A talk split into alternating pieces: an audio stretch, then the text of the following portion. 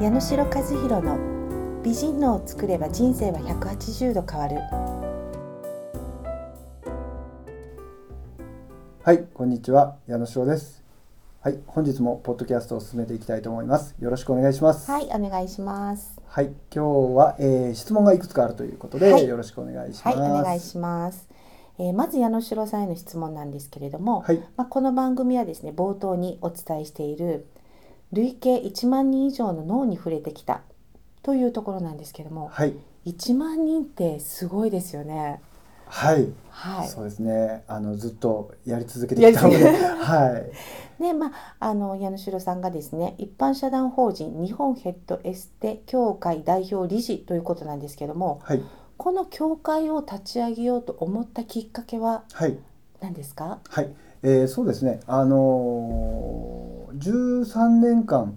あのースパの、はい、えーヘッドスパっていう、まあ、最初はヘッドスパっていうところで、まあ、今は瞑想シータというものなんですけども、はい。ヘッドスパを13年間こうやってきてですね、うん。まあ、美容室を経営しながらなんですけども、その来られたお客様が、はい。えー頭を癒すことで、えーお帰りになる時っていうのがすごいいい表情ではい。変えられると。うん。でそれをずっとやっていく中で、えーまあ、うつの方とか、うん。まあ、更年期障害を持たれてる方とかっていうのが、まあ、徐々に増えてきて、はい。そこであのある日こうん。う施術をした後に泣かれた方がいたんですよね。うん。というのはそのこんなに優しくこう丁寧にうん。触れられて、人に触れられたことはなかったっていうので、うんあの涙された方がいて。はい。これは使命だなと思いまして、はい。でそれでずっとそのいろいろ試行錯誤をしていく中で、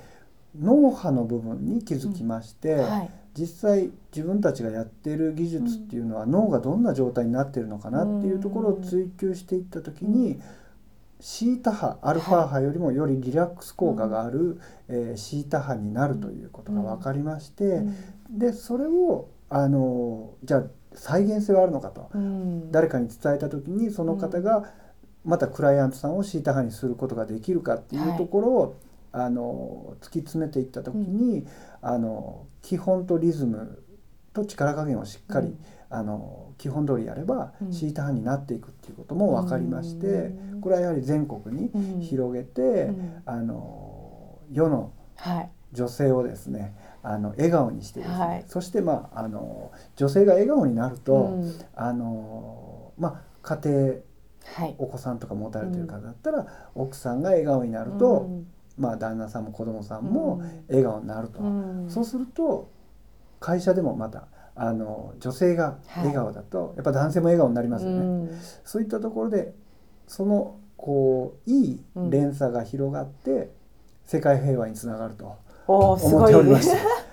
でまずはあの日本からはい広げていきたいなというところで、うんえー立ち上げをさせていただきました。はあ使命だったんですね。そうですね。ん腑に落ちまして。はい。やはりあの女性っていうのはこう美容室に行く目的っていうのはやっぱりただ単に綺麗になりたいだけではなくてはい。癒されたいというはい。でまあ今言われたようにお子さんがいらっしゃるお母さんとかってこうどんどんどんどん自分の癒しって後回しになっちゃうんですよね、うんうんだからそこで、私も何度かあの矢代さんにヘッドマッサージをさしてとかしてもらったんですけれども、はい。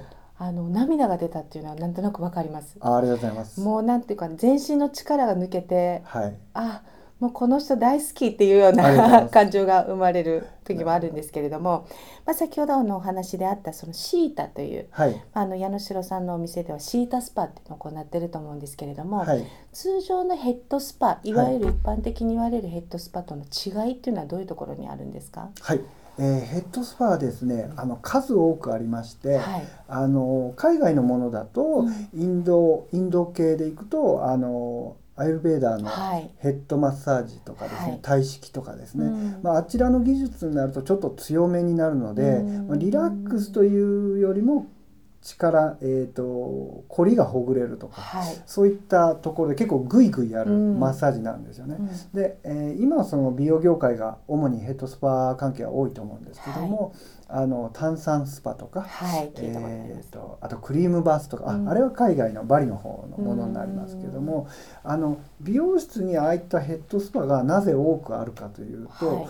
元をたどればですね、あの美容室って、うん。えっ、とまあ、材料を仕入れるんですけども、美容室があってディーラーさんっていう仲介がいて、うん。その上にメーカーさんっていうのがありまして、メーカーさんが商材を作ってるところになります。で、えーメーカーさんがその商材が専門なので頭皮につけるクリームとかうん。機械とかをうん。うん。作ります。はい。でそれをディーラーさんにこれを美容室に紹介してねっていう流れで、ん。ディーラーさんが美容室にそういった商材を、うん。えーご案内していきます。はい。そこで美容室さんが、うん。あそれはいいなそれはお客様の役に立つなっていうご判断をされて、うん。導入をされているとうん。思うんですけども、やはりそこであの実際大事なのがあの美容師さんがその効果、はい。目的っていうのを、まあ、損得ではなくて、うん。利害じゃなくて、うん。この主義とかはい。商材はどういった効果があるのか、うん。役に立つのかっていうことを明確に分かってるかどうか、うん。分かってる方ももちろんいると思うんですけど、そこがすごい大事で、うん。でそれを、まあ、美容室とかエステサロンに行った時にこれはどういった効果があるのっていうところを明確に教えていただいて、うん。施術を受けるというところが大事だと思うんですよね。うん。で実際私がやってる、うん。あのシータに関しては、はい。えー精神的リラックスうん。を、えー、と促すもので脳をシータ派にするメソッドになるんですけども、そこで、えー、と頭皮マッサージ筋肉マッサージも入ってるんですけども、えー分かりやすく言うと精神的なリラックスですね、ニュートラルになるというところですね、そういったところが大きい違いかなと、はい。思います。まあ、あのこのポッドキャストの中にもニュートラルっていう言葉であったりあと美人脳っていう言葉がはい、何度か出てくるんですけども、そのニュートラルの状態にするっていうのがまあ普段の生活では非常に難しいと思うんですけれども、はい、まずはそういうシータスパを受けてそのニュートラルにした時のこう体感っていうのを皆さんにはい、してもらいたいというやっぱりそういう思いも、はい、はい、あったりすると思うんですけども。はい、あとまああの矢野代さんとこう知り合って今4年目ぐらいだと思うんですけども、やはりこう見ててですね、はい、まあ、その女性を癒したいっていう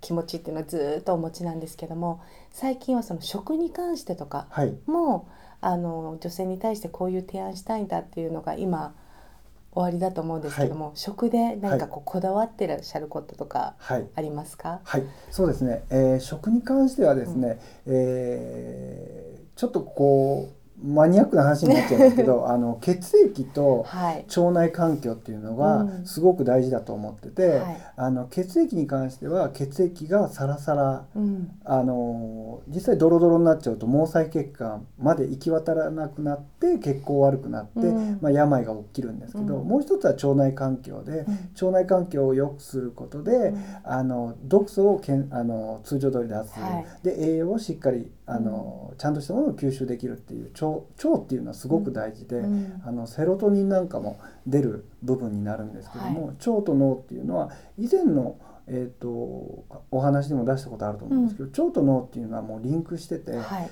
腸があのあんまり健全で良くないと、体調悪いと、うん。全身の考え方とかも影響がかかってくるので、うん。そういったところで腸内環境をまず良くするっていうのと、あともう一つは血液。がサラサラはい。である食生活はどういったものか、うん。まあ、野菜であったりですね、うん。いろんなものあると思うんですけど、うん。まあ、悪いものは食べなければいい。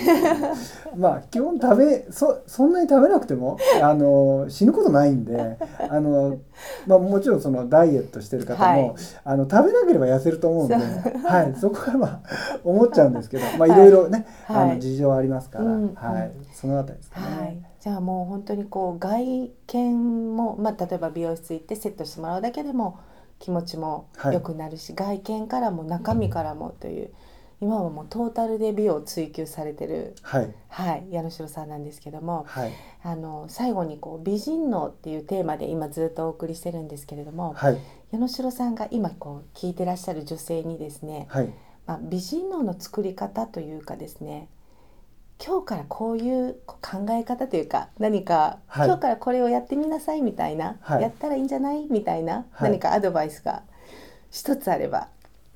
そうですね、うん。今日からあの戻っちゃうんですけど、はい。家族の人をはい、癒す、はい。優しくしてあげる というところもあるんですけど、ええ。あの腸と,、えー、と脳とうん、あとどはい、腸があって脳があって、あと養子ですね、まあ、もちろん養子っていうのも、あの逆に養子を常にあのちゃんと整えておくことで、うん。もちろんモチベーションも上がってくるので、うん。逆にその脳からも大事ですけど、うん。あの養子っていうのも常におしゃれをして、はい。それでまあいろんな人からプラスのギブをいただけるようなことをやっていくとね。いいと思います。はいはい、まあ女性もこう忙しい忙しいって言ってこうかまけずにはい頑張ってはい自分磨きをしてもらったらと思います。はい、ありがとうございます。はい、それでは今日の質問はこの辺りで、えー本日のポッドキャストを終わりたいと思います。ありがとうございました。ありがとうございました。最後まで聞いてくださりありがとうございました。本日の番組はいかがでしたでしょうか？